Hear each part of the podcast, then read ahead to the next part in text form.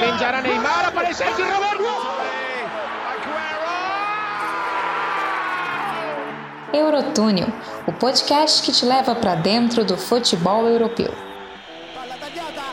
Messa fuori, c'è Pirlo, Pirlo, di Grosso, gol di Grosso.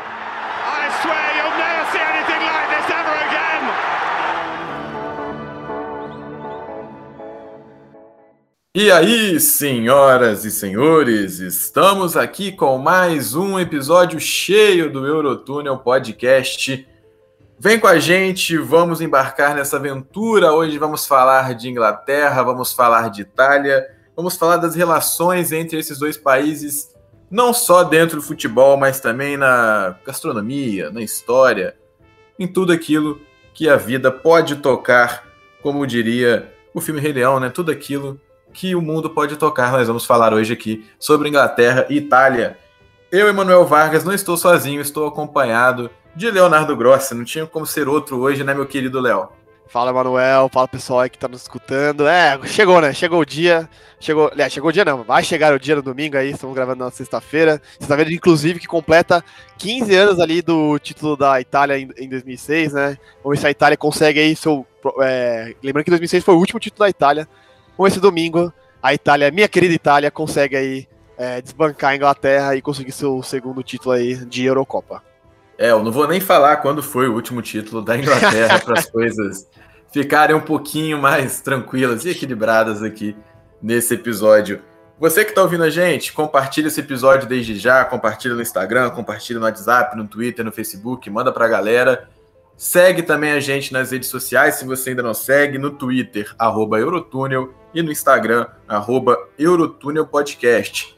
Ah, também não esquece não de seguir no seu agregador favorito para sempre que tiver um episódio novo, ele já aparecer lá em cima, já está atualizadinho lá para você e quem sabe receber uma notificação também de quando a gente tem episódio novo. Então vamos embora, vamos embarcar para falar de Itália e de Inglaterra.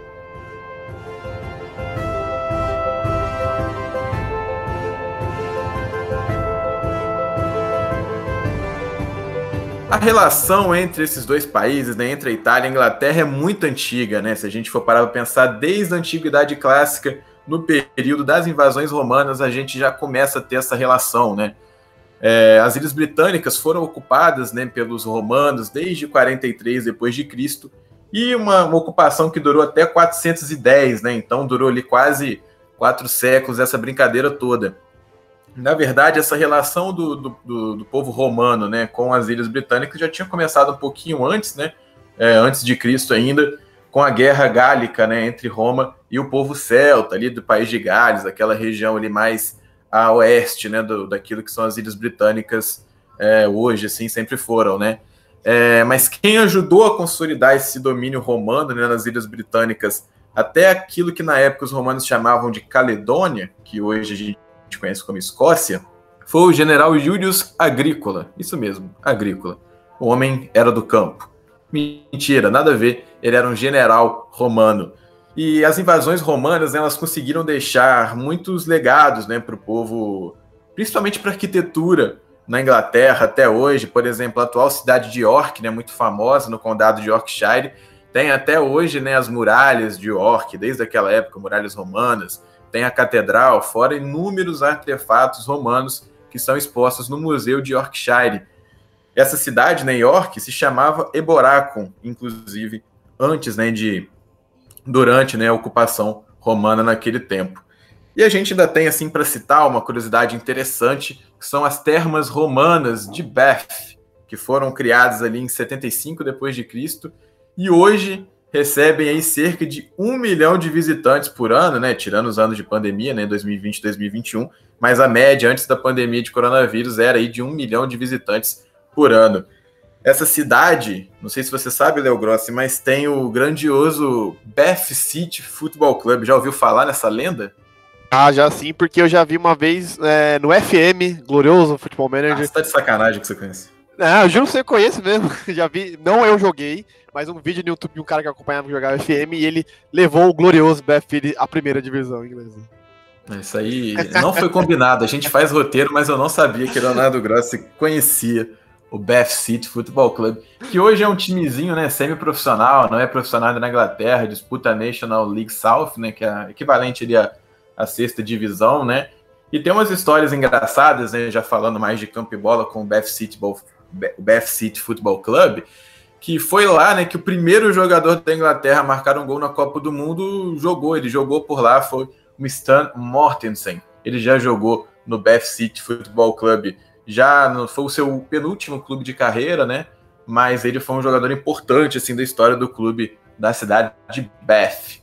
O Stan Mortensen, ele também foi o único a fazer um hat-trick em final de Copas da Inglaterra é, e ainda por cima serviu na Segunda Guerra e foi o único sobrevivente de um acidente de avião. Era um bombardeiro da Royal Air Force e ele foi o único sobrevivente da tripulação daquele voo, né, dos, dos soldados daquele voo.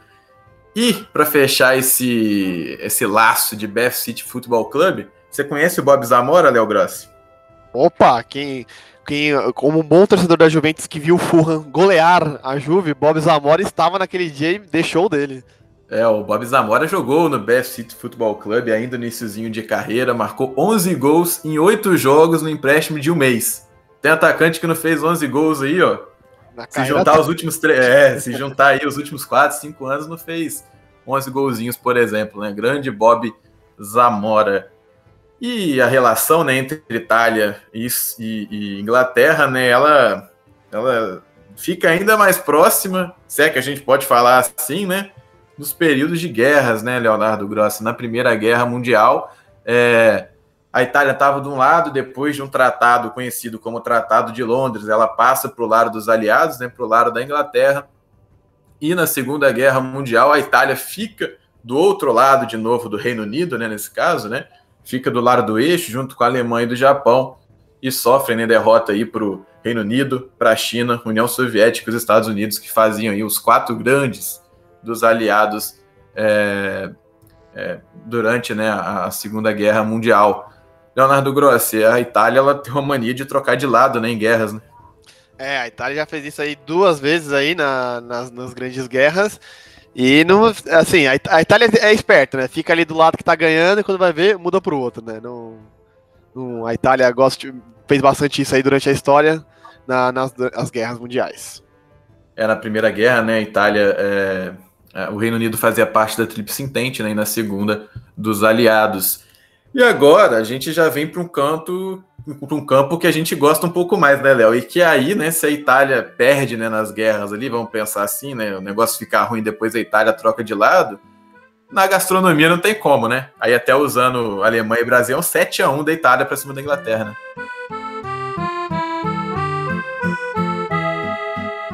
Ah, aí é disparado, né? Só se você colocar ali no ataque da Itália pizza e macarrão, já passou o carro assim na Inglaterra.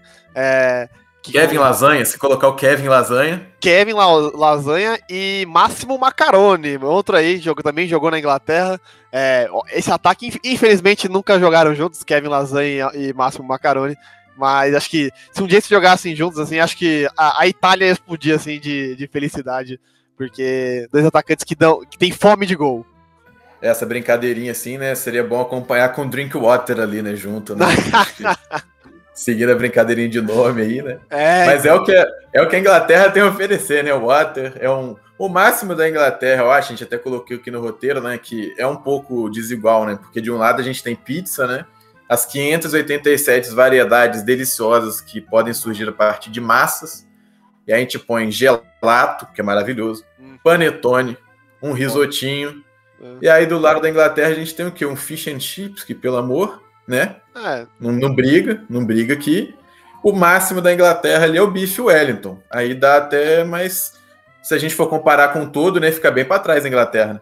Né? Sim, sim, acho que a Inglaterra ganha no, nos pubs, né? Nos pubs ingleses ali, sim. Ah, a cerveja leva é, vantagem. A cerveja ali na hora da bebida. Porque a Itália tem um vinho, né? Pá, mas eu sou mais chegado na cervejinha. E aí, eu já confesso que vendo as imagens da Inglaterra agora durante a Euro, dos torcedores comemorando os jogos no pub e aquela cerveja voando na hora dos gols. É, dá uma baita invejinha. Então, acho que na, ali na, na, a, o, bom, o bom jogador da Inglaterra na, parte da gastronômica é os pubs ali para com as cervejas. É o, é o Mega, é o, é Mega, o Mega da Inglaterra. O... Agora a gente vai partir né, direto para aquilo que mais interessa com o episódio de hoje. Vamos falar da relação entre Itália e Inglaterra dentro das quatro linhas, ou nem tanto sim, tem algumas coisas que a gente vai falar que tem a ver com as quatro linhas, mas acabaram acontecendo mais fora de campo. Vamos falar agora da relação inglesa e italiana no futebol.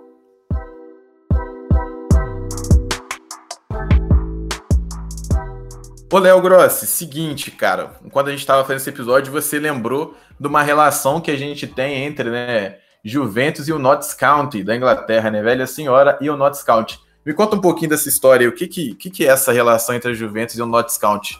Sim, sim, parece uma relação estranha, né? Dois clubes que estão bem distintos, né? O Juventus, uma das potências na Itália, o Notts County, que a, a, sua glória é ser o clube profissional mais, é, mais antigo do mundo que ainda né, é, joga, disputa futebol. Foi fundado em 1900, perdão, 1882.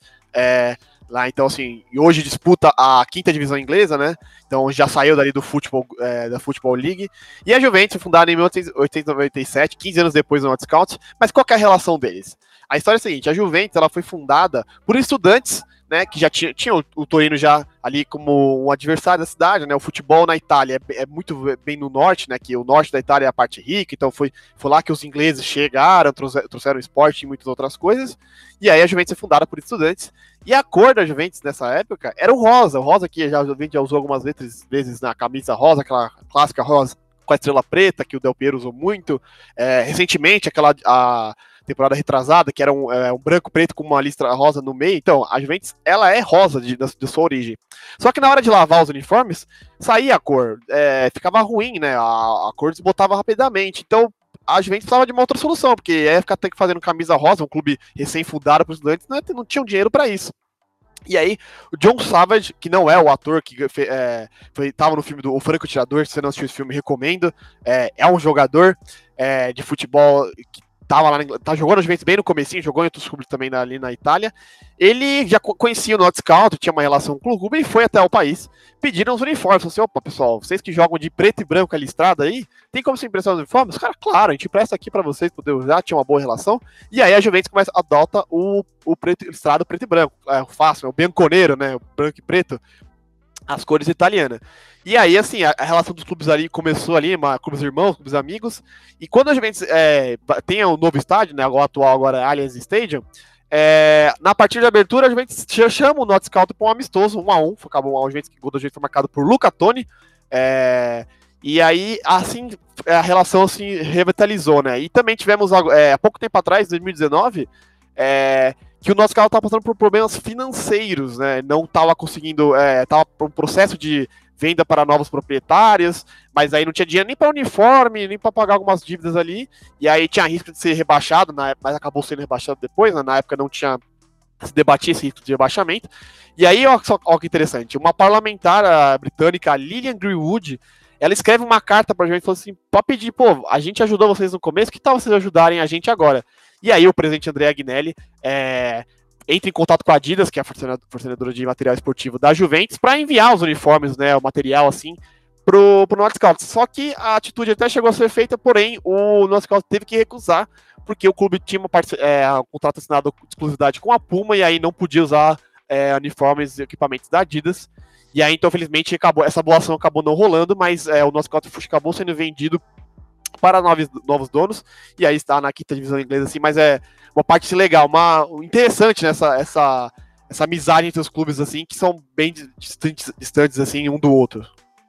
Pois é, né? É até estranho a gente ver isso, porque são clubes muito dísparos, né? Juventus toda vez aí chegando é, nas fases mais adiantadas, né? Da Champions League, principalmente nos últimos anos aí, chegou em final e tal. E o Notts Count, né? Parece uma coisa meio nada a ver, né? Mas Sim, é sim. uma relação muito legal assim entre as, entre as duas equipes. Você falou do, do John Savage, né? Não, que não era o ator, e também a galera não pode confundir com o Rob Savage, que marcou época no Leicester também. Exato. Jogador de, jogador de Gales, né? Sim, é, sim. Falando aqui de futebol, pode vir na cabeça da galera aí o Rob Savage, que também depois jogou no Birmingham, jogou no Blackburn. Bom jogador, Rob Savage. Falando agora né, da, da, da, primeira relação entre as duas seleções, né, que vão fazer final dessa Euro 2020 barra 2021 agora, né? a primeira partida entre as duas equipes, né, a seleção italiana e a seleção inglesa, foi em frente a nada mais nada menos que Benito Mussolini, no dia 9 de maio de 1933. E qual é o nome, o Léo, do, do estádio que foi disputado esse amistoso aí? É, não, é, o nome do estádio era Estádio é, Nacional e deu Partido Nacional Fascista, ou seja, o Estádio Nacional do Partido Nacional Fascista. Olha o nome do estádio, né? Algo nos dias de hoje seria é, completamente absurda, né? mas na época, e pelo que a Itália é, passava em 1933, é, foi uma coisa totalmente normal, né? E aí foi assim o, o estádio que, é, que jogou na frente do Mussolini que usava, como todos os fascistas aí, usava, explorava bastante o esporte para ganhar popularidade. É, pois é. Não que a gente esteja vendo isso, né, no nosso país um pouco tempo aí e tal, né? É. Não que a gente esteja vendo isso, né? Imagina. É, e essa partida, cara, ela, além de marcar né, o primeiro amistoso, né, entre essas duas seleções, primeiro confronto, é, esse estádio, né, o, o Estádio Nacional del Partido Nacional Fascista, pronúncia maravilhosa, né? Ele também é conhecido como Velho Fla, Flamínio. É, ele foi fundado em 1927, né? Já sob o governo, é, na época, o Benito Mussolini era primeiro-ministro italiano, né? É, esse estádio também recebe o final né, da Copa de 1934. Era o estádio que tanto a Roma, tanto a Lazio, né, os times, os principais times da capital italiana, utilizavam. Em 1953 ele foi demolido para dar origem ao novo Flamínio, né, o estádio Novo Flamínio, que hoje recebe mais jogos de rugby, enfim. É um estádio que recebe Six Nations, jogos da seleção italiana de rugby também. Essa partida, né, finalizou em foi finalizou nesse primeiro amistoso, terminou em 1 a 1 com gols de Giovanni Ferrari da Juventus e Cliff Bastin para o Arsenal. Mais de 50 mil pessoas estavam no estádio e gritavam tanto para a seleção italiana quanto para Benito Mussolini também. Giovanni Ferrari foi um dos grandes da história da Juve, né, Léo? Sim, sim, exatamente. Tive o prazer de escrever sobre ele para a Calchopédia. O cara faz parte ali da, da Juventus que foi. É, ganhou cinco títulos seguidos, né? Na, na, época era um algo histórico, que aí só foi repetido pela Inter recentemente e, pra, e batido depois agora pela Juventus. E também campeão, é, do bicampeão do mundo da Itália ali em 34 e 38, assim, algo que é, só ele e é, Giuseppe Meazza, assim, dos grandes nomes que conseguiram esse feito de ser bicampeão é, daí com a Itália, assim, na sequência, né? Um dos grandes jogadores, assim, da história da Juventus. Pois é, pois é. E aí a gente tá falando desse... Em 1933 a gente teve o primeiro confronto entre essas duas seleções. A Inglaterra, desde 1928, ela não gostava da FIFA, ela não lidava com a FIFA muito bem, ela tinha rompido com a FIFA, né? Ela sai desse esquema com a Federação Internacional de Futebol, né? É, justamente por aquelas brigas todas de quem detém o poder, o, o poder sobre o jogo, né? Se é a FIFA ou se é a Inglaterra que criou a partida, né? Sempre teve isso. A Inglaterra, por muitos anos, também é, é, sofreu um pouquinho com essa questão também. A FIFA sempre teve esse imbróglio né, nos bastidores entre. É, por conta né, entre FIFA e Football Association. Então a Inglaterra, por exemplo, não disputa né, as primeiras Copas do Mundo, e principalmente de 34 ela não disputa, que é a, é, é a Copa, né, que a Itália é campeã. E aí o que acontece, né? Eis que tem-se a grande ideia de fazer uma final alternativa da Copa de 1934, que seria disputada em Highbury, antigo estádio do Arsenal. Foi estádio do Arsenal até pouco tempo aí, né? Quando surge o Emirates Stadium, por exemplo. Qual era a ideia? Vamos juntar a seleção campeã do mundo pela FIFA e vamos colocar para enfrentar a maior seleção de todos os tempos, a criadora do esporte, a Inglaterra. Então, muita gente que não gosta da Inglaterra e vai torcer contra a Inglaterra no final dessa Euro é por conta da arrogância, né, que a Inglaterra às vezes parece ter com essa questão de ah, o futebol tá voltando para casa, nós inventamos o esporte, nós que entendemos o esporte, os nossos jogadores são os melhores, enfim. Por conta disso tudo, em 1934 a gente foi ter esse amistoso em Highbury, o Daily Mail, né, um jornal super é, bem conceituado lá na Inglaterra, histórico, manchetava que aquela partida seria o jogo de futebol mais importante da história depois da Primeira Guerra Mundial. Então, era uma partida que ninguém podia perder. Tinha tanta importância que o Mussolini viu a partida é, é, como uma espécie de colocar a ideologia italiana dele, né? É bom gente levar para o nome dele, né? Não é italiana, mas dele, naquele momento da história, contra a ideologia britânica, né, contra a ideologia inglesa naquele momento. Era tão importante que se tem relatos que ele teria oferecido carros da Alfa Romeo e isenção do serviço militar para os jogadores em caso de vitória contra a Inglaterra. Não rolou, os caras ficaram sem Alfa Romeo, ficaram sem isenção do serviço militar, porque a Inglaterra venceu por 3 a 2 com gols de Ted Drake, Eric Brook marcou duas vezes e o Giuseppe Meazza marcou duas vezes. Não vou fazer aquela piadinha de novo, Léo. Já. Giuseppe Meazza, nome do estádio, San Siro Bairro. Pronto, galera. A pergunta que eu, a, a pergunta que eu mais respondi na vida foi essa, acho, provavelmente. É, e essas seleções elas ficaram muito tempo sem se enfrentar em grandes competições, assim, elas voltam a se enfrentar é, é, em, em, 1990, né, nos confrontos é, mais recentes de seleções. Olha o Chilton, que bobeada, esquilate, tomou o gol, ficou livre, Baggio vai fazer, clareou, gol!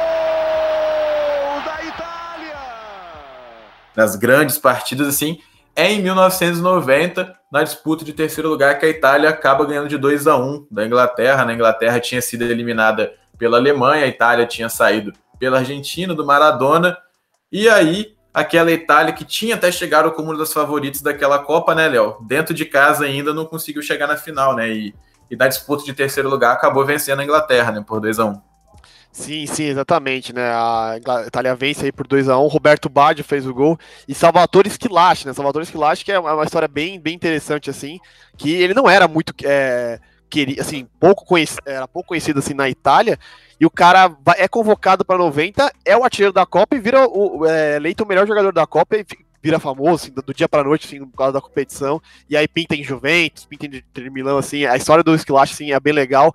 Como ele, o cara tava iluminado nessa Copa de 90 aí.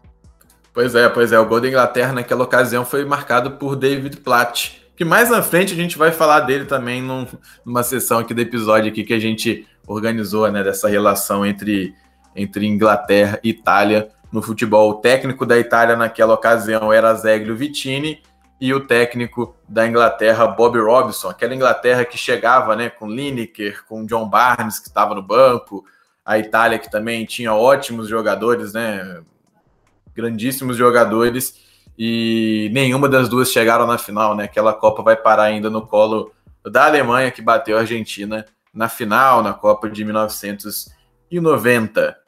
E aí, de novo, né, a gente tem o hiato aí entre confronto, entre confrontos né, entre essas duas seleções, se enfrentando muito né, por eliminatórias de Euro, eliminatórias de Copa, é, mas nada assim que fosse tão importante, né, um jogo totalmente decisivo, que só volta a acontecer, né, uma partida decisiva entre essas duas seleções em 2012. E aí você já tem uma memória muito mais é, fértil, né, Leonardo Grossi, sobre essa partida de 2012, 0 a 0 entre Inglaterra e Itália, no Complexo Esportivo Nacional Olímpico de Kiev, um baita nome de estádio, diga-se, né? São uma, duas, três, quatro, cinco, cinco palavrinhas no nome desse estádio. Terminou 0 a 0 na Inglaterra 0, Itália 0, foi para os pênaltis, a Itália venceu por 4 a 2 e se classificou para as semifinais daquela Euro. Here is Andrea Pirlo against Joe Hart and that is absolutely wonderful naquela disputa de pênaltis teve um fatorzinho ali, né, né Léo? Teve uma gracinha ali, né?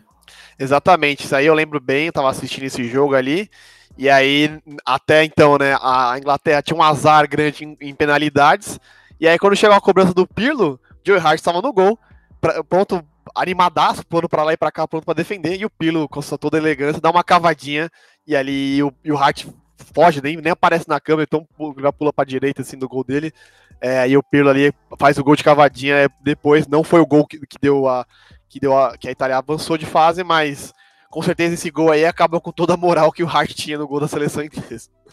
Pois é, pois é, o, o, Joe, o Joe Hart, né, que é, em 2014 né, ele também joga, né, outro confronto entre Itália e Inglaterra, dos mais importantes neste século 21, né, mas antes, é, vamos lembrar aqui, né, uns remanescentes que a gente tem, né, naquela Itália de, de 2012 e na Inglaterra também, da Inglaterra para essa Euro agora 2020, o único jogador que estava naquela derrota em 2012 para a Itália e que estará disponível né, para ser utilizado por Southgate na final é Jordan Henderson, que naquela altura ainda era muito jovem, tinha chegado do Liverpool apenas um aninho, tinha um aninho de Enfield ainda, tinha recém saído né, do Sunderland, que é o time que formou, o, que, o time que o formou, né?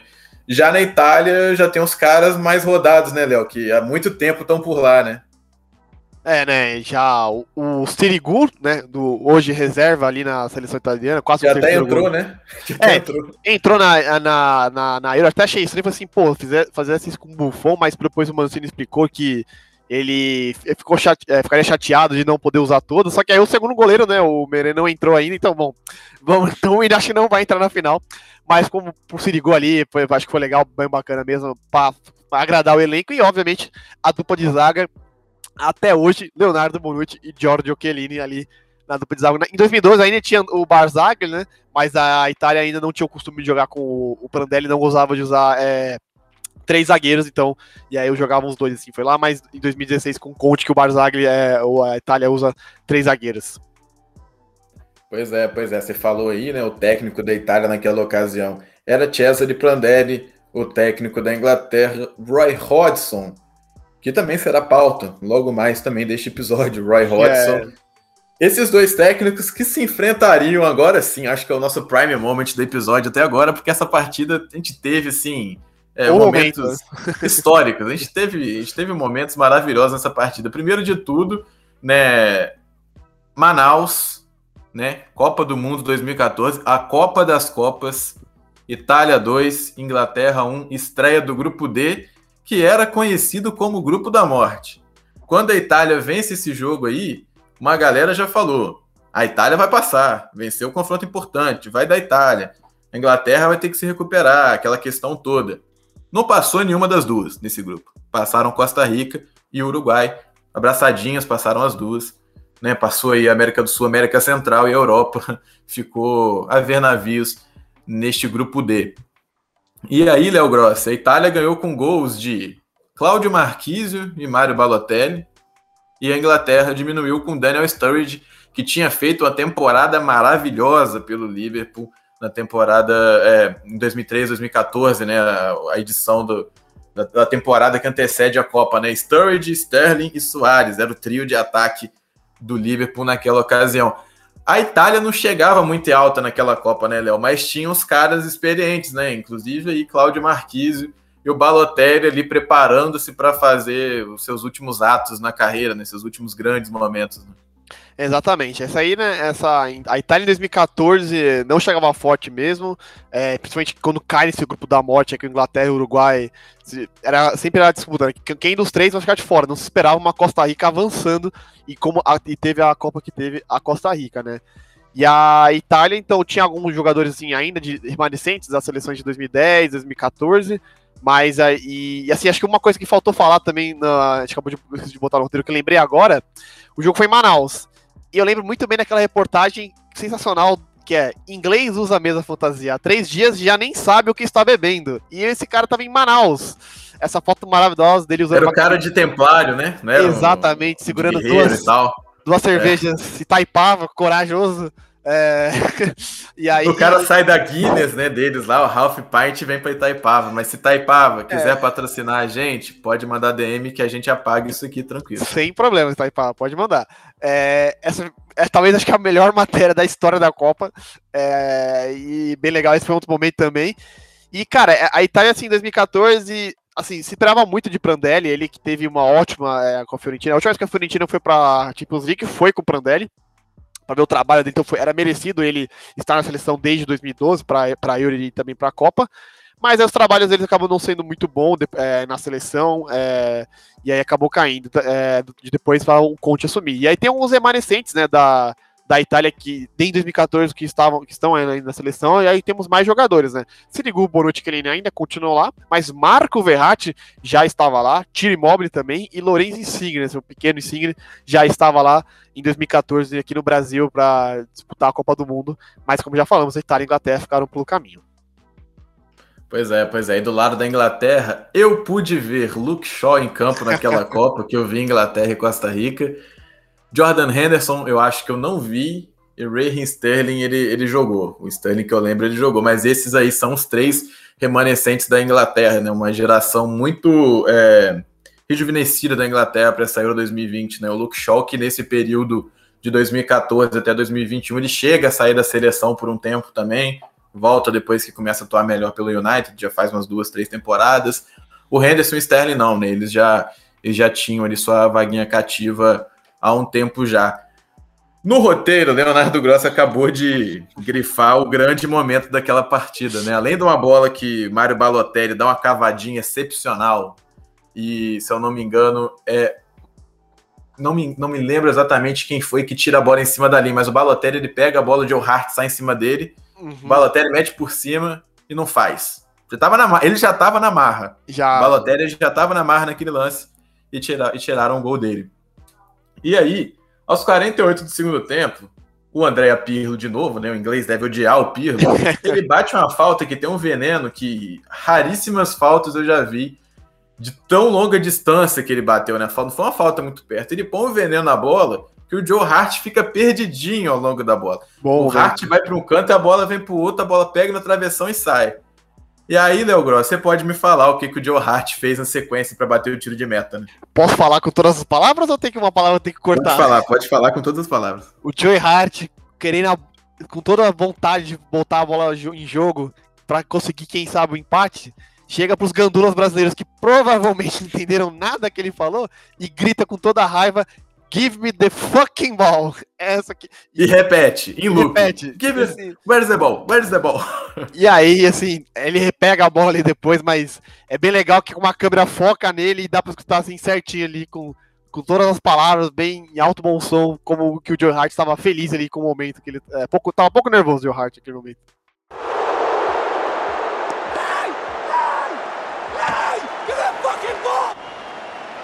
É, ele chuta a placa, ele. É a ceninha, né? Porque é. não ia. Pô, 48 minutos já, quase no 49. O juiz tinha dado mais 5, né? O jogo foi até 50. Não ia adiantar imagino, muita coisa. Imagina as reações dos Gandulas, tipo, tá bom, toque a bola, tipo, não entendendo nada que tava falando. E o Gandula nem tinha demorado tanto assim, é ele é. que ficou maluco da cabeça. Exato. Não é, não é muito comum já. O Joe Hart já é meio maluco mesmo, né? Aí botaram ele naquela, naquela situação lá. Aquela Copa, né, Léo? Nem, nem botei isso no roteiro, né? Mas aquela Copa não foi muito legal, não, né? Nem para Itália, nem para Inglaterra, assim, não só por conta, né, de, de ter sido eliminado, mas foi uma Copa já que as luzes já chegaram meio, meio para baixo, né? Parecia que não ia dar em nada mesmo. É, né? Se a gente for pegar, assim, pelo menos de 2010 da Itália, que também não, não passou da fase de grupos, no grupo que tinha Eslovênia, assim, era, foi bem vergonhoso a Itália não ter avançado em 2010. E aí temos em 2012, né, a Itália tomando de 4 da Espanha na final da Euro, então assim, não se esperava muita coisa, e aí principalmente quando cai no grupo da morte, né? E aí foi assim, destacando as partidas do grupo, foi a Costa Rica mesmo que surpreendeu a todos e Luiz Soares que carregou a, a seleção celeste da, do Uruguai para avançar de fase assim. Mas realmente as duas não chegavam muito forte assim, é, como já chegaram em outras edições de Copa do Mundo e, e outras competições também da, da Eurocopa, e aí acabaram ficando pelo caminho ali para decepção de, do, dos italianos e dos ingleses. Ô, Léo, só fazendo a brincadeirinha rapidinho, assim, eu vou escalar a Itália, que foi jogar aquela partida contra a Inglaterra, e você me responde se é bom ou ruim. Beleza, vamos com lá. Com a mente de 2014, hein? Mente de 2014? 2014 só lá. bom e ruim, só isso. É vamos lá, no gol Sirigo. É, é poderia ser, sido, ser Buffon, nunca fui muito fã do Sirigo. Darmian. Hum, já teve seus momentos, mas em 2014. Em 2014 estava ok, vai, pra não dar para falar de atualmente. Kelini, eu vou pular, porque Kelini. Obviamente. Bom, gosto muito. 2014 estava bem. Gabriel Paleta. É, né, gente? Nem tudo, Nossa, nem, né? nem, nem tudo são flores. 2014 foi complicado mesmo. Zagueiro lerdo demais o Parma. É, esse meio campo aqui é questão da idade, mas a gente não vai criticar Daniel De Rossi e André Pirlo aqui. Claramente, não, não. Aí era em 2014 ainda o Pirlo tinha acabado de chegar da Juventus né, depois de um tempo ali, também, então assim, ainda estava em, em, jogando muito bem. E De Rossi, obviamente, jogando também do jeito que o De Rossi sempre jogou. Pois é, o De Rossi que vai parar ainda no Boca Juniors depois disso aqui, né? O mundo do Bom, futebol é uma maravilha. Exato. Candreva. Candreva eu gosto, mas nunca foi craque, mas eu gosto sim. Cláudio Marquício. Lindo, Ah, lindo, maravilhoso. Isso aí eu... é, prova- é provavelmente não. É a maior revelação da história da Juventus na- da, da- da base desse século, né? Porque a Juventus nunca foi muito de revelar. Aspas fortes. É, na- o forte da Juventus nunca foi revelar. O Immobile passou na base da Juventus, mas pouco jogou. Assim, então, tipo, provavelmente o Marquinhos foi o maior jogador desse século aqui da Juventus da base. Pouco revelado. Pô, a Juventus revela muito pouco. Verratti nós gostamos, correto? Verratti nós gostamos muito desde os tempos de Pescara, principalmente no PSG. Gosto isso aí, merecido mesmo. E era bem jovem ainda, em 2014. E Balotelli, pra fechar. Aí não tem como falar mal do Balotelli. é, é, gosto sim, gosto das suas polêmicas. Infelizmente é, saiu da Itália, agora vai, vai ru- rumo à Turquia, jogar na Turquia ali. Não, infelizmente não lembro o nome do clube. É, mas Balotelli aí, quem sabe agora vai, versão 9432 do Balotelli. Pois é, a Inglaterra entrou para aquela partida né, com Joe Hart, Glenn Johnson, Gary Cahill, Phil Jagielka, Leighton Baines, Jordan Henderson, Steven Gerrard, Daniel Sturridge, Raheem Sterling, Daniel Welbeck, Meu Pelé. Welbeck, Pelé na, na Copa do Mundo aqui no Brasil. A Copa das Copas teve Daniel Welbeck e Wayne Rooney, que hoje tem 98 anos, né? Pela foto que rolou no, no Twitter dias aí. Maravilhoso. Tá. Aposentou mesmo, né? O Rooney aposentou É. mesmo, né? Ele... Quando aposenta, Snyder, né? Quando você aposenta, você vira automaticamente idoso, assim, jogador de futebol. E só pra Glenn Johnson era complicado, hein, meu querido? Glenn Johnson era duro. E eu lembrei, era ele que tira a bola do Balotelli em cima da linha, inclusive. Boa, boa. Ah, bom momento. Mas o-. É, mas se você for pegar também, pô, aquela seleção inglesa vai pra competição sem substituto do Glenn Johnson. Não tem substituto. Não Hum, tem. É, então, Você, tem o, você tem o Smalling, você tem o Phil Jones na defesa e o Luke Shaw na esquerda no banco, por exemplo. Você não É. tinha reserva. meu Deus. Frank Lampard, que foi banco naquela partida, nem entrou. A Uhum. lenda, Frank Lampard. Ô, Léo Grossi, pra gente partir né, para nossas outras curiosidades que a gente arrumou aqui, é, ao longo da história a gente teve finais né, de Champions League né, entre italianos e ingleses, principalmente na década de 80, né, a gente teve o Liverpool jogando contra a Roma sendo campeão, o Liverpool jogando contra a Juventus sendo vice-campeão, né, a Juve campeã. É, se eu não me engano, foi o primeiro título né, de Champions né, da, da, da Juve aquele ano, né? 85. Correto. Correto. Pois é. E a gente teve também, né, dos finais históricas aí mais recentes, né, que a gente lembra quando a gente era mais garoto, né? É, Milagre de Istambul, Liverpool 3, Milan 3. Em 2005, Liverpool campeão nos pênaltis, depois, né, de sair perdendo por 3 a 0 vai para intervalo tomando trezinho do Milan fraquinho, né? Tintal de Crespo, Kaká, É. é, uma galerinha meio, meio ruim, Ah, né? Meu marromeno ali, um Pirlo, um Gattuso ali, tá. Meu time marromeno esse time do Milan aí. Ganhou do Milan nos pênaltis com Dida no gol do Milan, né? Exato. O goleiro Você sabe como que dói, né, isso aí, né? É, dói, dói, dói bastante mesmo. Pois é, pois é. Mas em 2007 o Milan de Ancelotti deu o troco, né, Léo? 2 a 1 campeão da Champions, né? É, realmente, em 2007 ali o Milan consegue dessa vez não é, sofrer o empate e depois perder ali nos pênaltis, acaba revertendo ali, deixando tudo igual ali em confrontos finais, uma vitória para cada assim. Mas assim, conhecendo o torcedor do Milan, é, apesar do título em 2007, o 2005 dói muito mais, dói bastante ainda no torcedor do Milan. Pois é, aquela partida em 2005, né? O Kaká faz uma partida antológica. O passe que o Kaká dá, se eu não me engano, pro Crespo. Eu acho que é pro Crespo. Eu acho que é pro Inzaghi, tenho quase certeza que é É, minha dúvida é, minha dúvida é justamente essa. Eu, eu tendo a achar que é mais pro Crespo. Mas enfim, o, o, o ponto é, o Kaká dá um, faz uma jogada e dá um passe assim, esplendoroso, né? E É. tem gente que acha, que acha até hoje que o Kaká era só um jogador físico, né? De arrancada, né?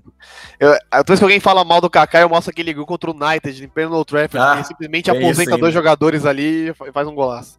É na campanha de 2007, inclusive, esse gol, né? Ah, acho que é semi de memória. 2007. Se eu não tô enganado, é semi de 2007. É, agora não vou lembrar de cabeça, não. Mas é. Bom, assim, né? O Milan, cara, essa geração início dos anos 2000, assim, era o Milan que mandava na Itália. É, aí depois teve um pouquinho de, de, de Inter de Milão, assim. Mas elas foram as duas potências, assim, da, da Itália que disputavam tipo, bastante Champions League. E o Liverpool, assim, no caso, ainda você tinha Liverpool, você tinha o United, assim, as forças.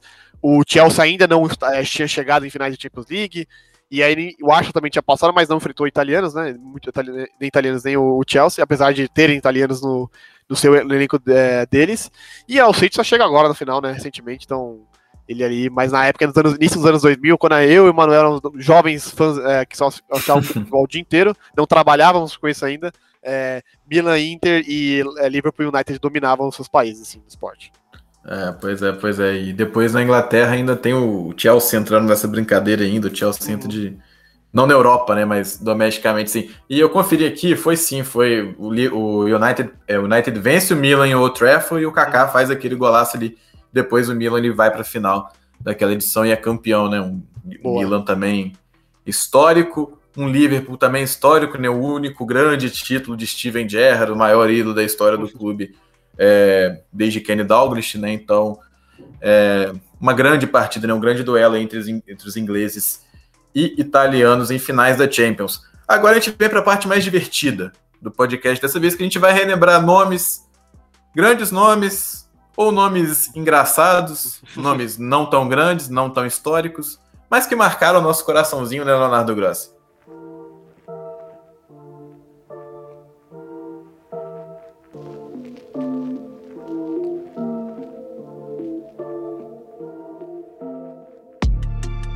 É, a gente vamos começar vamos começar pelos técnicos, que a gente começa aqui com a curiosidade que você lembra, né, pra gente, né? O, o Roy Hodgson, de 45 anos de carreira como técnico, que se aposentou agora no, no final da última temporada pelo Crystal Palace, né?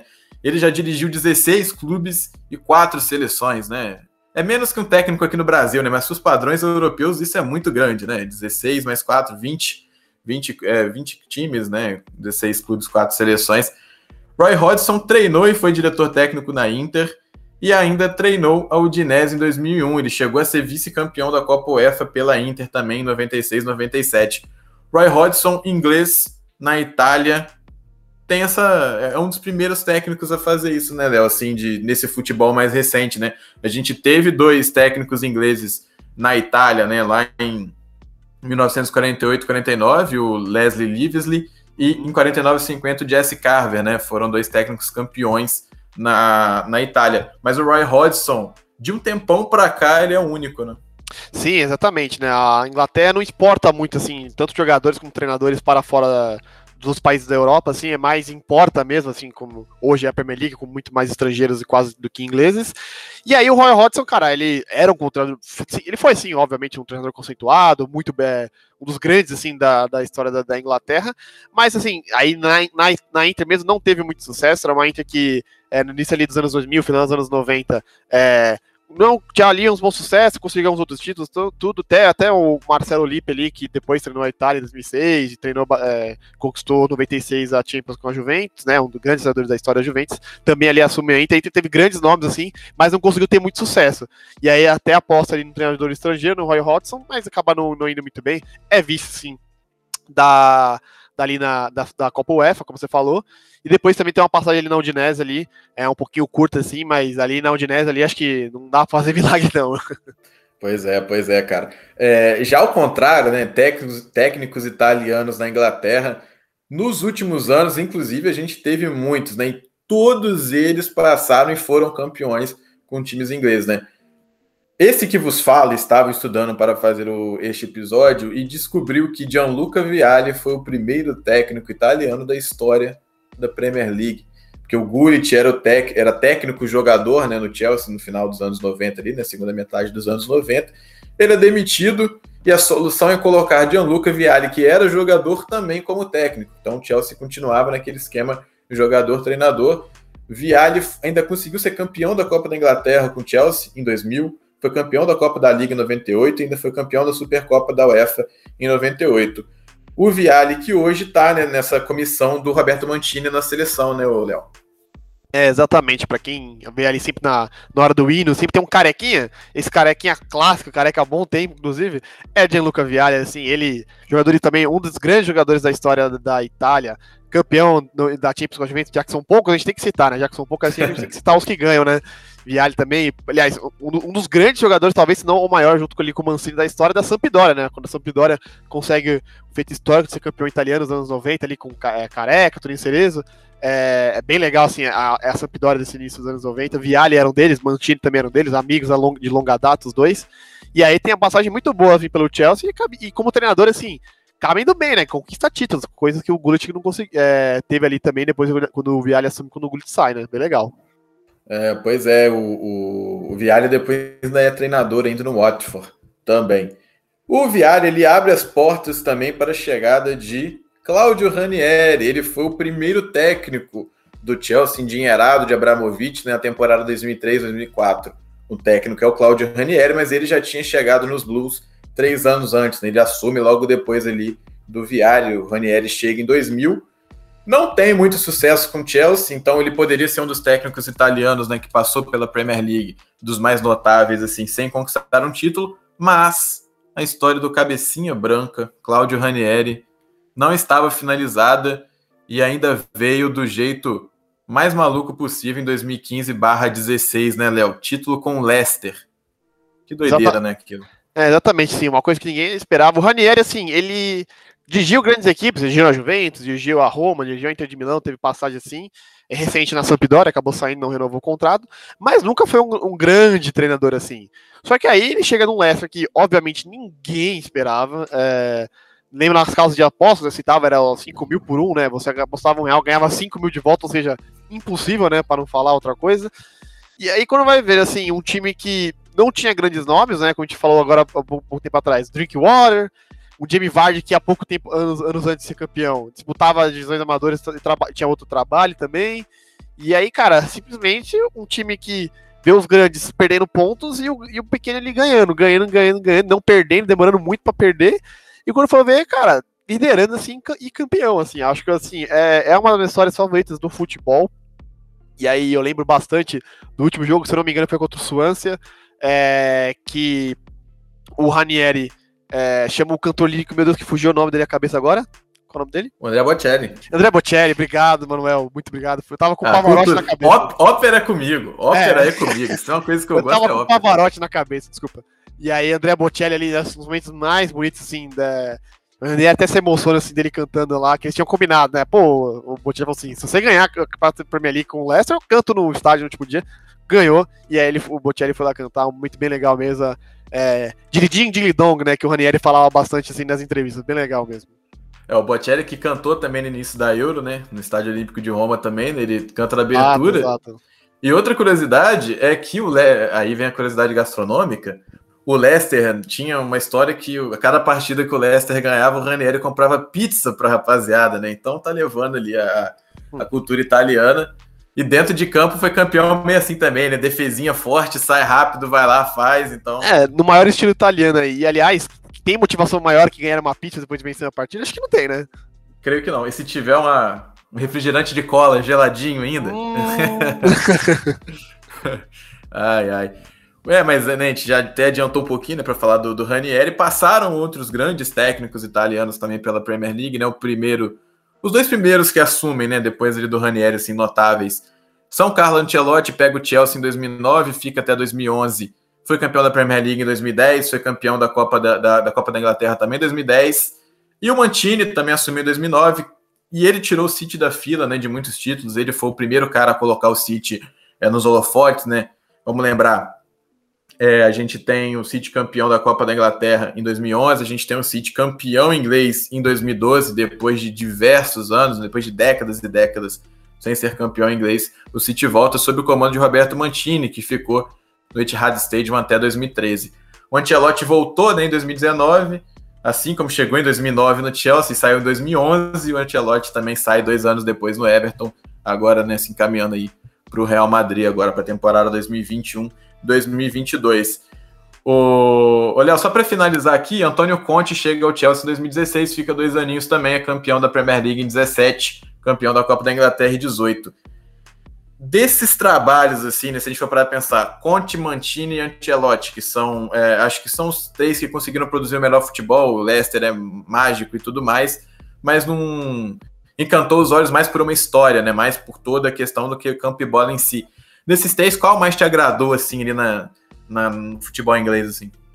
Bom, tratando assim do trabalho deles na Inglaterra, acho que assim, o, o Conte ele pega um time que já era, era um time já montado assim praticamente, contrata bastante peças, lembra de Marcos Alonso chegando, é, ele botando né, o, o, três zagueiros dele ali lá no Chelsea, mas que sim, o, o, que me encantou bastante mesmo, acho que é o trabalho do Mancini no City, eu acompanhei essa temporada assisti bastante o último jogo ali contra o Quebec em Park Range, do jeito que foi assim, me marcou muito. Óbvio que o trabalho de Ancelotti no Chelsea é muito bom. que o do Conte também no Chelsea é bom, mas acho que é, eu prefiro, eu, se eu fosse escolher um, o do Mancini, que é um time que não ganhava é, nada, era um time que frequentava divisões inferiores, aí obviamente tem um aporte financeiro grande dos donos do Manchester de comprar e restabilizaram um clube assim, mas é, se a gente for pegar o, o City de hoje e o City dado no início dos anos de 2011, 2012, assim, que foi o ano que foi campeão, não era, era um bom time, mas não era grande coisa, não tinha nada de De Bruyne, não tinha nada de Marrez, nada, assim, o Agüero ainda é, não, não ficou marcado, assim, não tinha marcado história assim. Eu acho que o trabalho do Mancini assim é, é, o que mais que mais marca e o que mais é impressionante mesmo, assim, do que os dos trabalhos de Angelotti e do Conte. Mas novamente o trabalho dos, ambos foram muito bom. É, italianos, técnicos italianos que não foram muito bem na Inglaterra, assim, a gente tem Walter Mazzari, né, não foi muito bem no Watford em 2016, 2017, e o tricampeão como jogador pela sua Juventus, Leonardo Grossi. Fábio Capello, que quando assume a Inglaterra, assim, é, é um, é um grandioso fiasco. Não vai para a Euro em 2008, né? Ele treina aquela seleção, não chega na Euro. E na Copa de 2010 também é, não faz uma, uma grande competição na Inglaterra. Fábio Capello não deu muito certo com a seleção inglesa, né, Léo? Não foi um casamento muito bom, não, né? É, verdade. Não acabou não dando muito certo mesmo. O Capello, assim, ele. Acho que o grande destaque dele, assim, tirando os tempos de jogador, obviamente, acho que foi, foi o trabalho, obviamente, do Milan de tipo Zig, quatro vezes campeão da Série A, é, ele no início dos anos 90, assim, é bem marcante. E aí depois tem uma passagem assim, também na Roma, lá nos de 2000, que fez a Roma ser campeã da, da Série A. É, pode parecer loucura, assim, mas a Roma não é nem a quarta maior campeã da, da, da, história da Itália. É o Genoa com nove títulos que não ganha há quase mais de 100 anos, né? Então, assim, é, por isso a gente fala do feito da Roma, não desmerecendo o clube, é claro, mas, assim, é, não é um clube que é muitas vezes campeão. E aí eu, ele tem umas passagens ali pela seleção da, da Inglaterra que não foi muito boa mesmo no, no, do Capelo, acaba não dando muito certo. E assim, é, ele era o treinador da Juventus, chegou a ser quando a Juventus tem o caso do Calciopoli, né, ele é rebaixado, os, os, dois títulos que foram retirados da Juventus. É, ele era o treinador, e aí depois, até quando a Juventus é rebaixado, ele sai, vai pro Real Madrid, tudo depois, até antes depois de assumir a Inglaterra, e também depois assume até a Rússia, né? Tem o Capelo um aventureiro ali do, do, como treinador. Pois é, pois é. Agora vamos falar da nossa parte divertida também, né? Jogadores italianos em solo inglês. A gente tem os craques, vamos colocar assim, né? Dá para colocar, dá para encher a boca para falar, principalmente o primeiro nome que é Gianfranco Zola, o que ele consegue levar, né, do futebol italiano, a diferença do futebol italiano, que era o melhor futebol do mundo na época, né? Liga mais visada, em 1996 para a liga inglesa, né, é, é, muito grande, né, o, o que faz o Zola no, no Chelsea, né, Léo? Ele é um dos principais jogadores italianos da história da Premier League, né? Dá para falar que é o principal, né?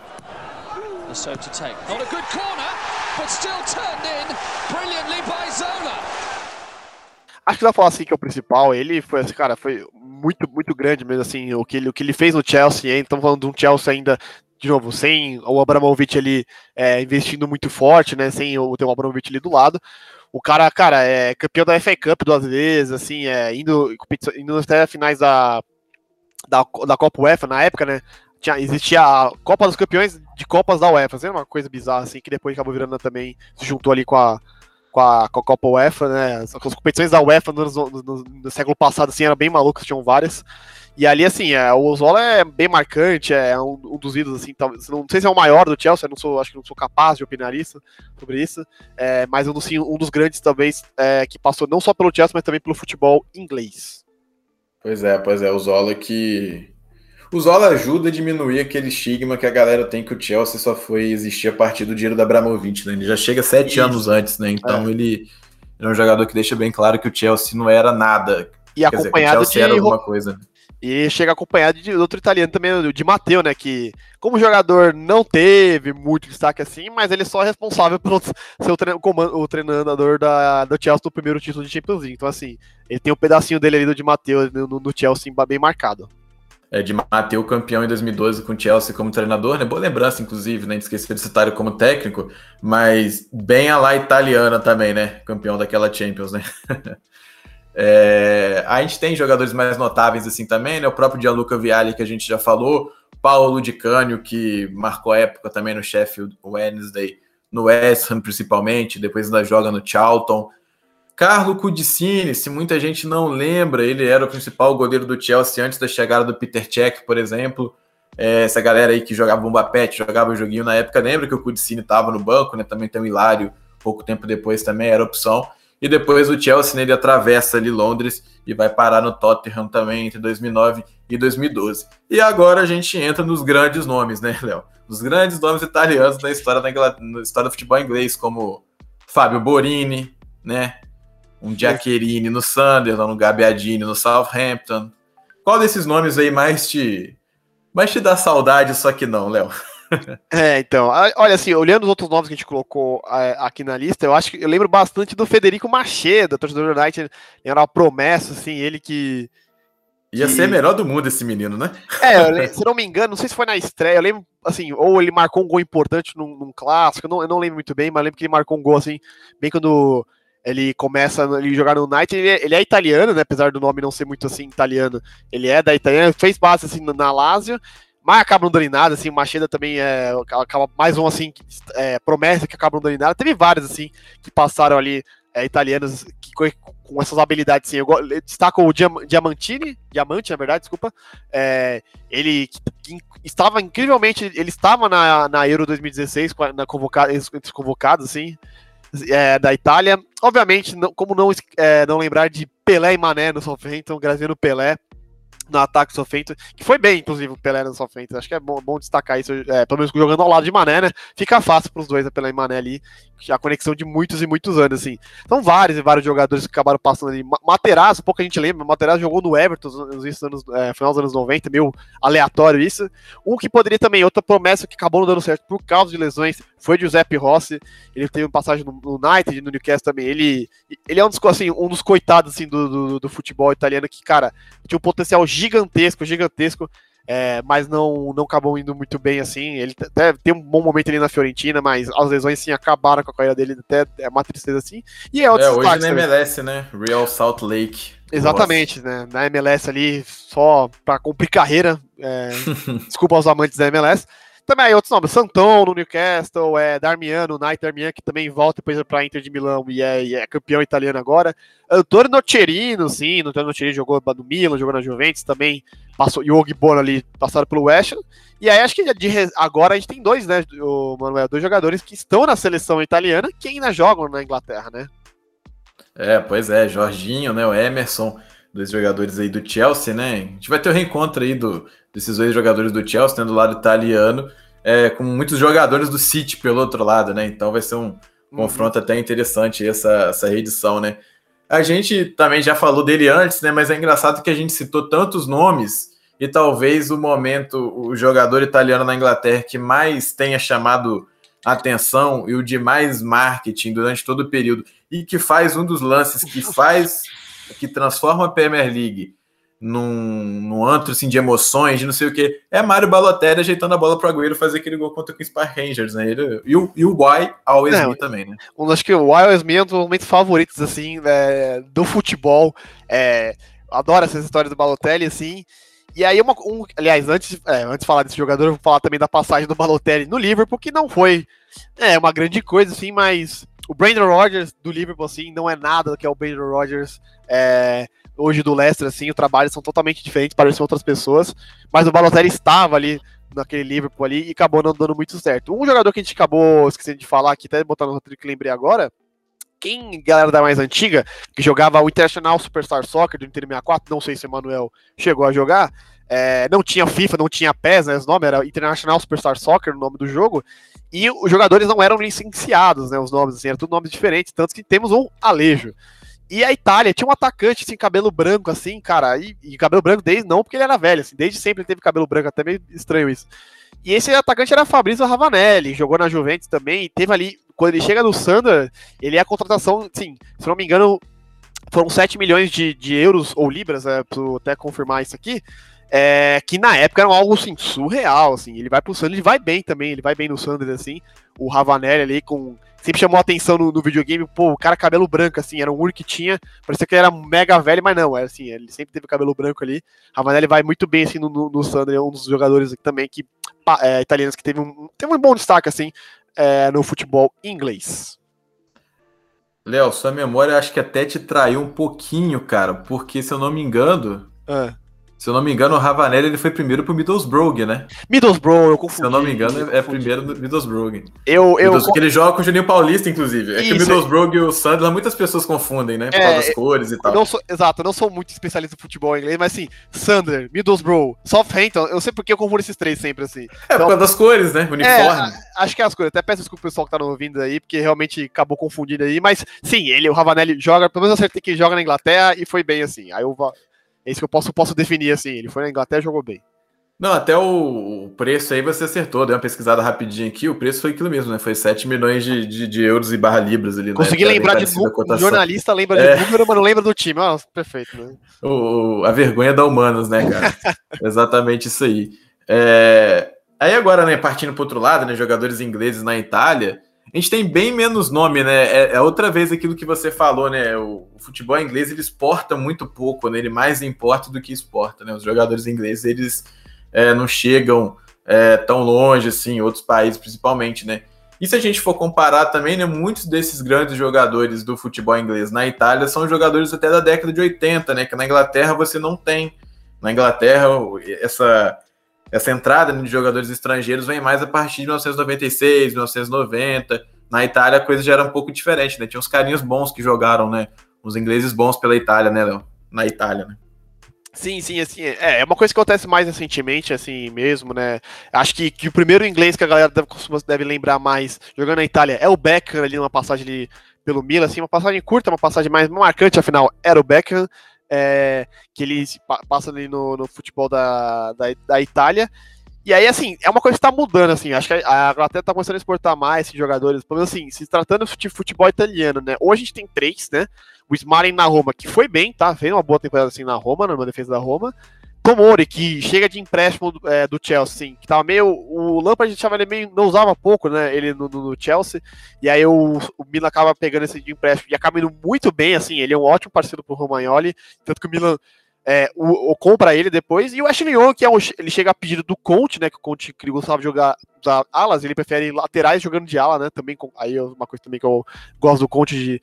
Acho que alas de lateral é, lateral jogando de ala, acho que é melhor que ponta jogando de, de ala, assim, porque marcar fica, complica bastante. O Young tem uma primeira temporada no ano que é vice-campeão, até mais participativa, mas depois ele perde espaço com a chegada do, do Hakimi e também com o Perisic voltando também, e o Damian jogando mais pela esquerda, então assim, ele acaba perdendo espaço ali, o Young, na Inter. Pois é, pois é. E lá mais atrás, né, a gente tem Graham Souness, que hoje é comentarista né, na Inglaterra, um dos pundits, né, os caras especialistas de futebol na Inglaterra, jogou na Sampdoria né, entre 84 e 86. Temos ele que vira e mexe, é tema nessa Euro, Paul Gascoigne, porque fez parte de grandes campanhas da, da Inglaterra, né, Euro, né, não grandíssimas campanhas, né, porque, bem, Inglaterra não, não chega em final, chegou em final só agora e campeão desde 66 não é, mas Paul Gascoigne que inspira o corte de Phil Foden. E se Inglaterra for campeã, diz Phil Foden que todos vão cortar cabelo igual ele, ou seja, igual o Paul Gascoigne lá atrás. Então é aí um, uma, uma situação curiosa, né? Paul Gascoigne é um dos grandes também no futebol italiano pela Lazio, né, Léo? Sim, sim, sim. Marcou, marcou passagem na, na Lazio ali. Como já falei aqui outras vezes em outro podcast, né? Gascoigne, ele era um cara que tinha bastante... chamava bastante atenção fora, do, fora dos campos também. E, e seu corte de cabelo sempre foi bem marcante mesmo, assim. É, todos os tempos, assim. É... É um, como é que posso dizer, um dos jogadores folclóricos, assim, do, do futebol, assim, pelo menos na Europa. Pois é, pois é. Ainda a gente teve, assim, de principais, né, Paul Ince, que, joga, que jogou pela Inter né, entre 95 e 97, Trevor Francis, que estava naquele Nottingham Forest do Brian Clough, campeão é, europeu, né, aquele Nottingham Forest que foi campeão da Copa a Copa dos Campeões naquela época, né? Ele jogou, o Trevor Francis jogou pela Sampdoria em 82 e 86, né? Entre esses entre esses dois anos aí, e também atuou pela Atalanta entre 1986 e 1987. E quem faz o gol contra a Itália, né, lá na Copa de 90, naquela derrota da Itália, da derrota da Inglaterra por 2 a 1 né, naquela disputa de terceiro lugar. David Platt, que depois que chegou na Itália, adorou o país, né, jogou no Bar entre 91 e 92, atuou pela sua Juventus, Leonardo Grossa, entre 92 e 93, e ainda atuou pela Sampdoria entre 93 e 1995. Outros nomes né, que passaram assim, mais conhecidos do futebol inglês pelo futebol italiano, Joe Hart, aquele mesmo do Give Me the Fucking Ball, no Torino, né? Jogou pelo Torino, uma negociação que à época foi meio estranha, e depois ele ainda volta pro Tottenham, né? Então foi aí uma, uma dança curiosa aí de Joe Hart pelo, pelo futebol europeu. Michael Richards, também comentarista hoje, jogou na Fiorentina, jogou no City, estava naquelas, naqueles primeiros esquadrões do City, né? Que após a entrada do dinheiro do tailandês ainda, né? Não do atual dono. É, ben Wilmot também, zagueiro, jogou pela Udinese, né? Hoje no Stoke. E ainda temos Ashley Cole, que depois de sair do Arsenal xingado, crucificado de 300 maneiras, né? É, a galera usava o cifrão né, no lugar do S no nome dele, né? Ashley Cole. Ele sai do Arsenal, né? Vai pro Chelsea e depois ainda brota na Roma. Antes de aquilo, né? Ir para sua folguinha, seu veraneio lá no Los Angeles Galaxy, né, Léo? Exato, exato. Ashley Young, Ashley Young não, desculpa, Ashley Cole é, tem uma passagem pela Roma ali, um pouquinho também não, não lembra muito boa assim. Também a passagem do Joey Hart no Turino também são e acho que a do Mika Hart dá pra incluir também nela. É, passagem de inglês assim na Itália que não marcaram mesmo, assim. Só você tem que perguntar, a galera prefere até esquecer. pois é, pois é, exatamente. E nessa brincadeira toda, né, pra gente finalizar assim, a gente ainda tem uma relação muito doida, né, entre o Watford e o Udinese, né, o mesmo dono, né, então diversas vezes essas duas equipes, elas negociam entre si, né, você mesmo falou antes, né, Léo, em off, né, o Roberto Pereira, uma temporada tem cada um, parece, né. É, não, exato, né? O Roberto Pereira, assim, sempre tá donos diferentes, então sempre às vezes tá no, é, no Watford, tá no próprio Udinese. O Gerard Delofeu, que também é, passa pelo Watford, vai pro Udinese, já teve várias trocas assim. É, é, bem comum, bem comum isso acontecer mesmo. Já, e já teve também rumores, né, do Rodrigo De Paul, que é um dos destaques da, da Udinese nos últimos anos, assim, de ir para o Watford, ou para Inglaterra, assim acabou não indo, inclusive já, já meio que já, o Depau já tá meio praticamente fechado já, com o Atlético de Madrid, uma ótima, ótima contratação do Diego Simeone. Pois é, o, tanto o Atfor quanto o Odinese né, são, é, são propriedades de Gianpaolo Pozzo, né? Então ele, ele consegue fazer essas negociações ficarem mais fáceis. Né? Não é um caso de Udinese, né? Jogou no Watford, tem outro italiano também que é o Adam Mazina, né? Ele, ele chegou a atuar também pelo Watford nas últimas temporadas de Premier League, se não me engano, até 2020, se eu não estou enganado.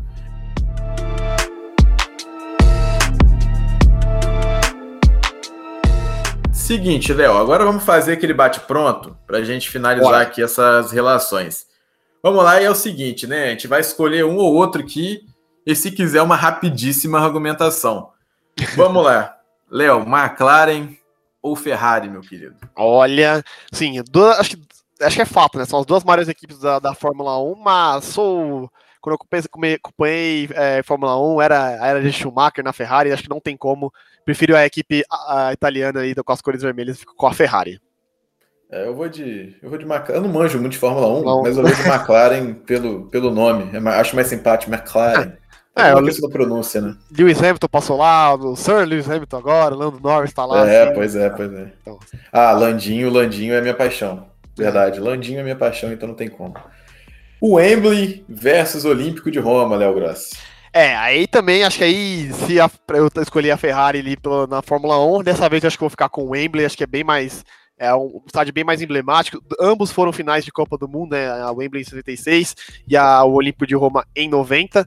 Então, assim, é dois estádios marcantes. Tem, também tem o San Siro, né? Também sempre dois da Itália tem o Olímpico Roma, San Siro, a seleção italiana sempre reveza ali onde vai jogar.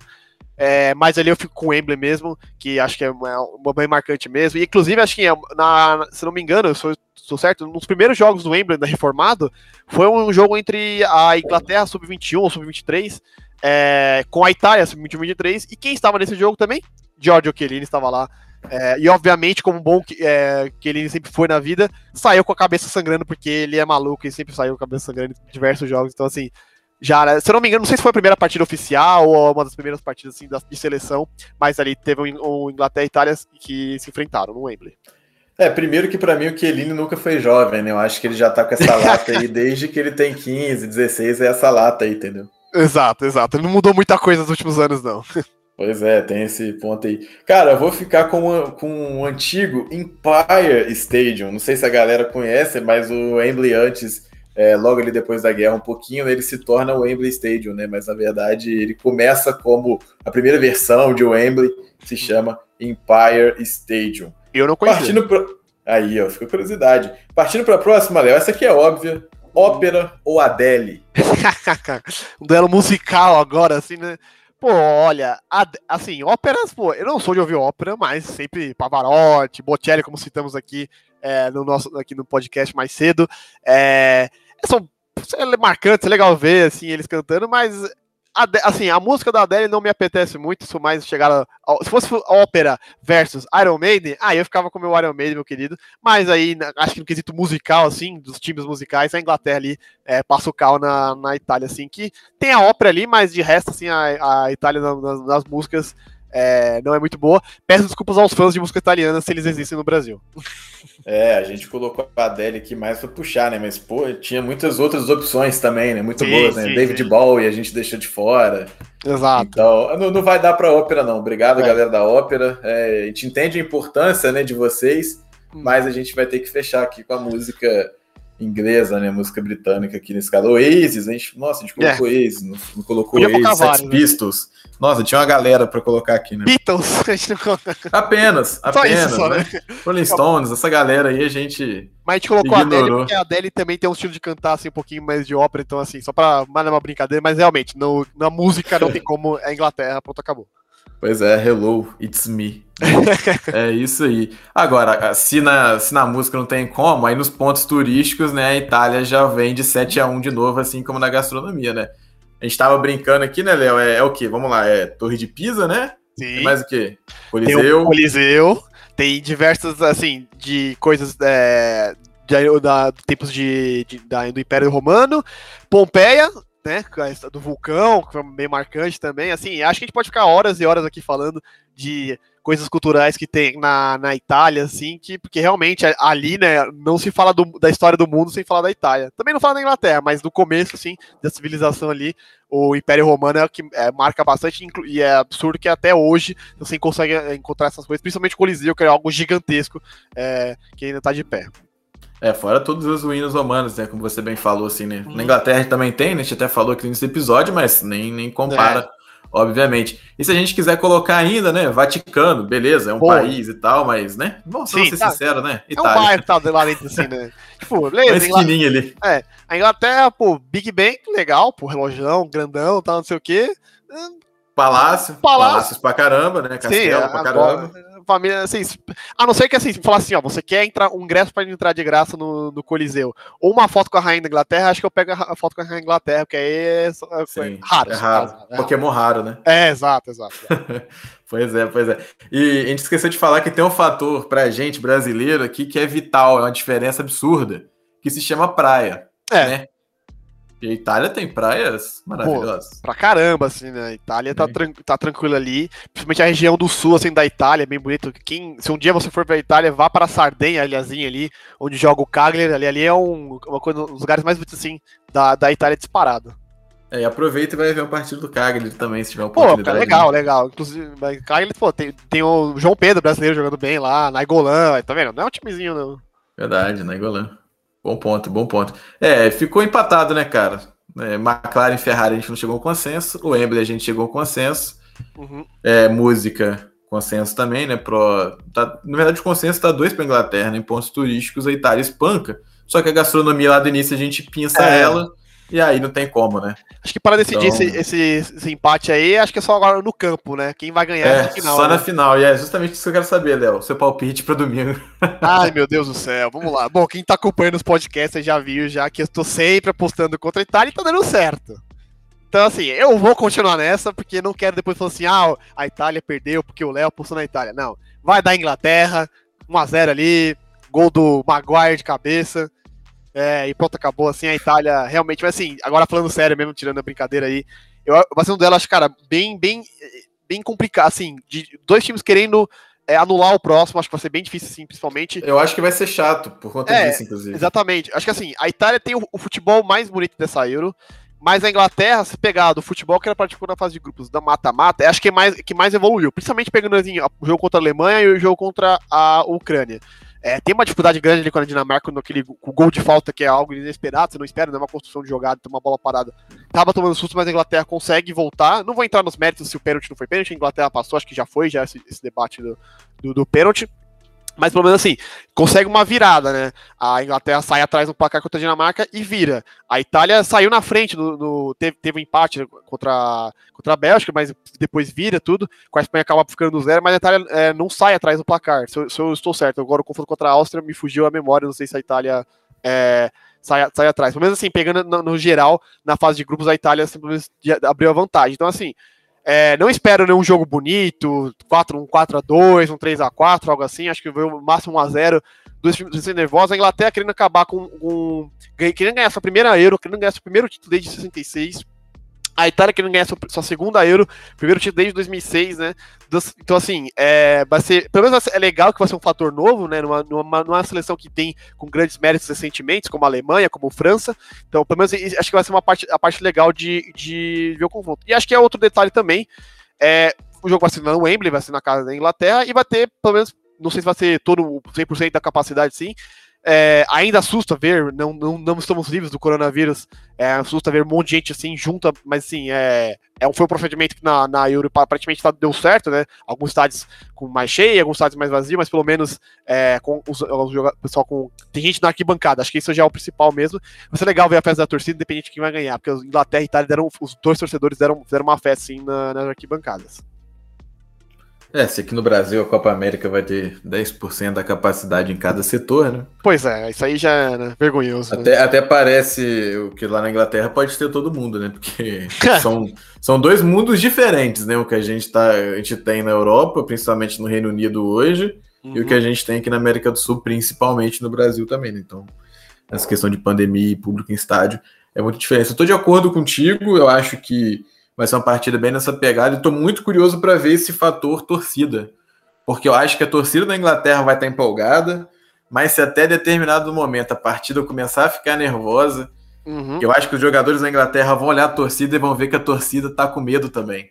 Então é... eu acho que isso pode influenciar bastante. Sim, sim, concordo. Acho que jogar no Wembley, assim, acho que pode, pode ser também um, um, com a torcida em casa, assim. Vai ter um monte de italiano, assim, um italiano maluco lá que sempre tá lá é, bater também, mas assim, acho que jogando em casa, a, a pressão, acho que a, se fosse escolher assim, quem tá com a pressão maior, eu acho que daria a Inglaterra, jogando em casa, não ganha muito tempo, é, uma geração aí de, bem, bem mais jovem que essa geração da, da Itália, mas a Itália, assim, tá no, tá num bom momento ali, tá no futebol legal, futebol encaixado, a Itália, acho que no seu chega a ter uma, teve um ataque melhor que a seleção da Inglaterra, mas a, Inglaterra, a defesa da Inglaterra não só tomou um gol, nem lembrar, foi um gol de falta.